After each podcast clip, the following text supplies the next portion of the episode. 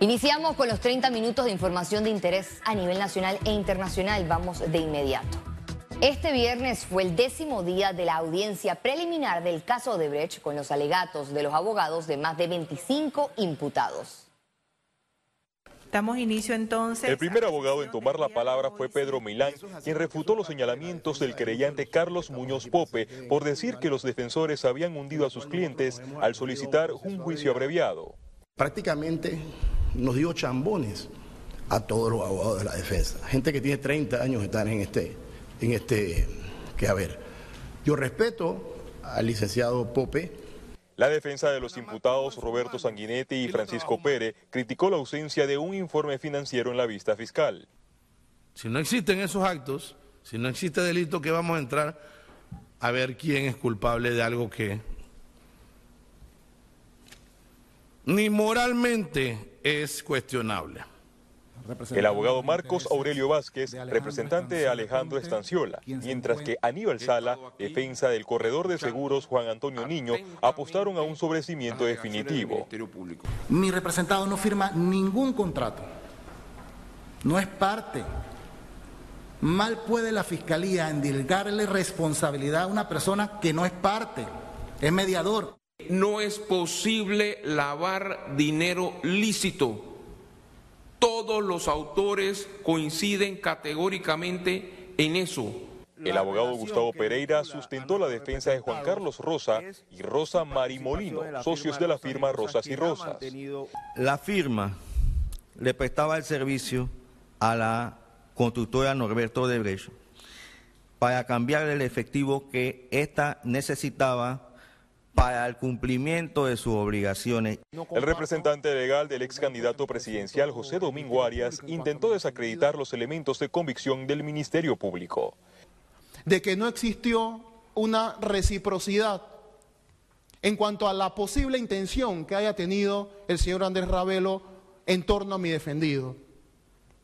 Él nunca pactó con mi representado algo relacionado con donaciones o con la intención de lo que plantea el Ministerio Público. Pero el próximo lunes se retomarán los alegatos. Félix Antonio Chávez,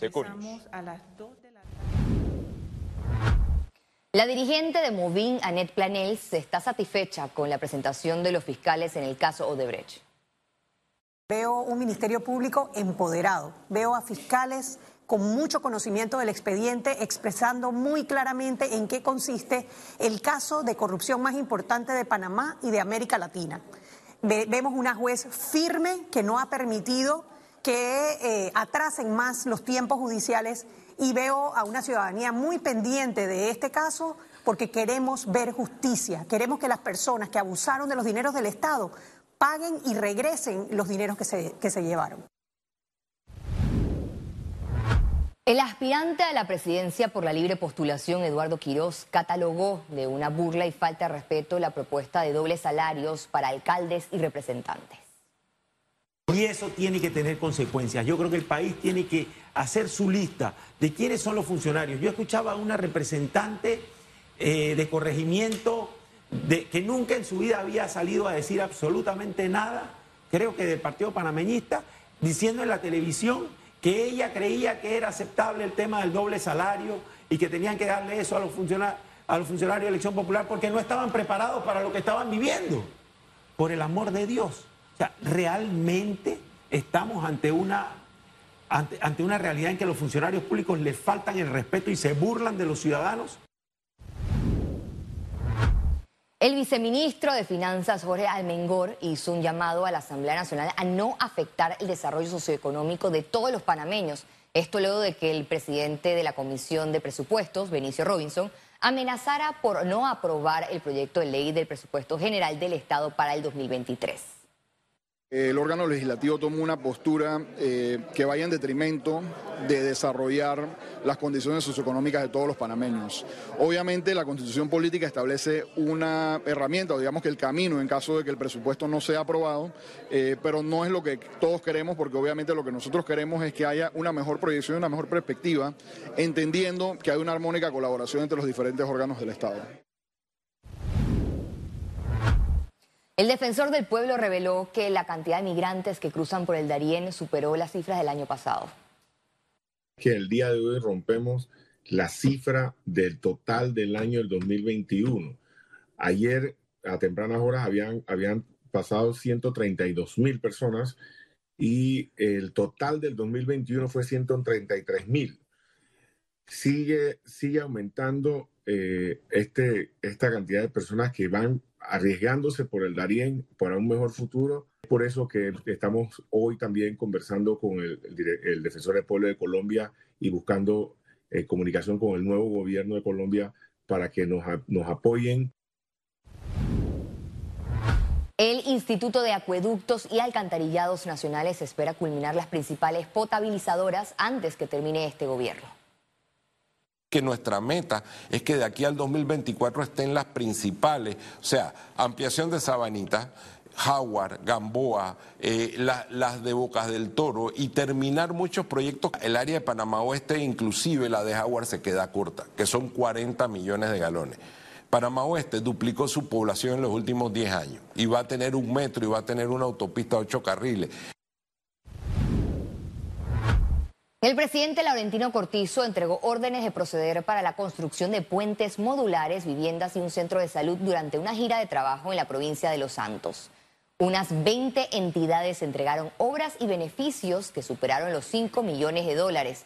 En materia educativa se entregaron fondos para rehabilitación de, de CAIPIS y necesidades de escuelas en la región.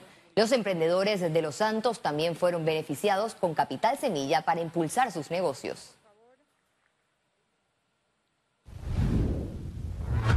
En la gira número 114 de trabajo comunitario, el presidente Laurentino Cortizo entregó la orden de proceder para la rehabilitación y financiamiento del bulevar de la entrada a las tablas. Se entregó la orden de proceder para la entrada de las tablas y circunvalación vía hacia Pedací por 6.294.000 balboas. Esa entrada a las tablas va a quedar hermosa. Tiene una ciclovía por un lado y tiene por otro lado para que las personas caminen. Un paseo lindo, se lo merece las tablas. Economía realizan jornada de innovación que busca generar soluciones para la sostenibilidad ambiental del país. La innovación es el camino para llegar a ese futuro.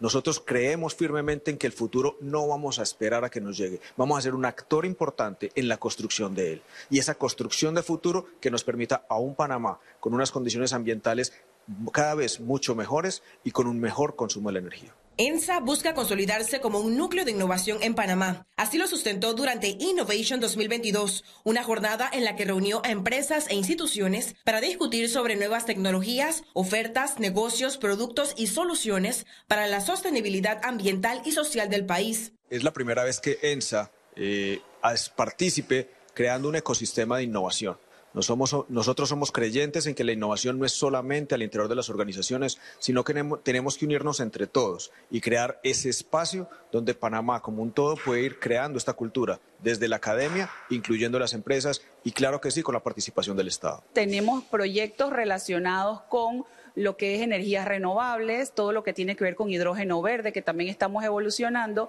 y eh, los retos a través de la mejora continua para nuestros procesos existentes. Como parte de estas prácticas sostenibles e innovadoras entra la movilidad eléctrica, que va más allá de vehículos, estaciones de carga y cargadores residenciales. En Servicio y Evergo firman una alianza hace ya hace vamos para un año y esta alianza lo que, lo que busca es el despliegue de una red de estaciones de carga a nivel nacional. El objetivo de la, de la, de la alianza es la construcción de 200 estaciones de carga pública y hoy hemos alcanzado el número 95, de las cuales 18 son de carga rápida. Innovation se mantendrá como un espacio de intercambio de ideas para el crecimiento de la innovación en el país. Esperan que la próxima edición exponga avances para convertirse en un referente nacional de innovación sostenible. Ciara Morris, Econews. El índice de precios del consumidor reporta 4% de inflación, una realidad que perciben los consumidores al hacer sus compras.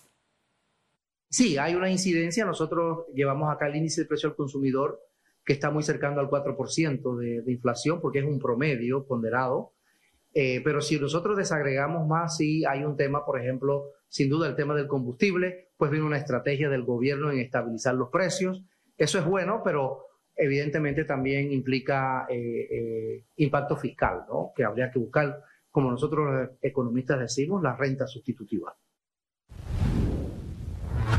El gerente de tecnología de la empresa nacional de autopista, Dionis Sánchez, indicó que la morosidad en peajes de los usuarios de los corredores aumentó en pandemia.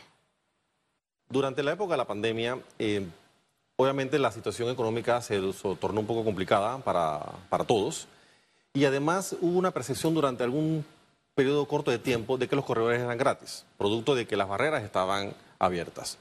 Esto incrementó la deuda durante el año 2020 de 4.5 millones a más o menos 6.4 millones de dólares a el día de hoy. Y al regreso, internacionales. El huracán Fiona golpea la isla caribeña de Bermudas mientras avanza hacia Canadá.